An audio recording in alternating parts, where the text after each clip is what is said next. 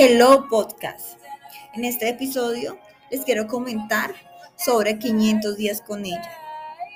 No solo quiero contarles de mi película favorita, sino una película que genera muchas controversias. Summer no es una perra. Y será un poco spoiler. Es una peli del 2009.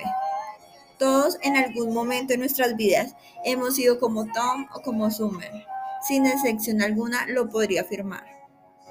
¿Quién es Tom? Un tipo corriente, con metas al aire, idealista del amor o de lo que para él es el romance. Sin decisiones en su vida, Tom entra en depresión por el rompimiento de esa relación, pero realmente es porque solo recuerda los mejores momentos con Summer. ¿Quién es Summer? Para mí, una mujer con mucha decisión. Tom no le podía ofrecer nada más que un amor idealizado, más que sueños al aire. La que tomaba las decisiones era Summer. Tom las aceptaba, aunque duele admitir y aceptar, pero Summer tomó esa decisión. En 290 días, Tom nunca le dijo qué quería con Summer, o qué planes tenía, o sueños en su vida. Esa película nos deja tres grandes lecciones. Primero, porque Tom tampoco era el mejor, porque era una relación que no debe haber ni en el príncipe ni las brujas. Siempre existe alguien que lo da todo o alguien que no da nada. Lo ideal es completar una relación al 100%, porque habrán días que no son así.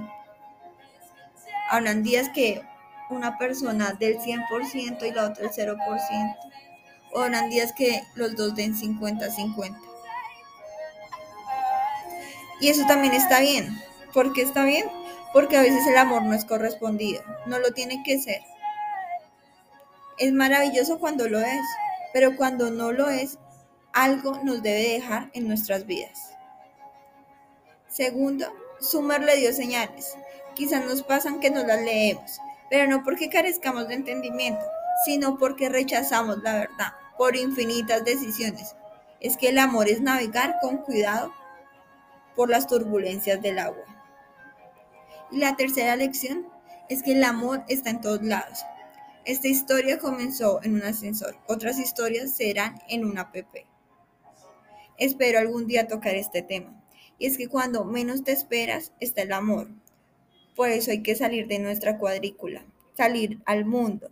Y es que no es que exista gente con suerte, porque suerte es tener amor para siempre. Espero que se esta película las personas que no se la han visto, porque el amor es una coincidencia. Un beso, Nessa.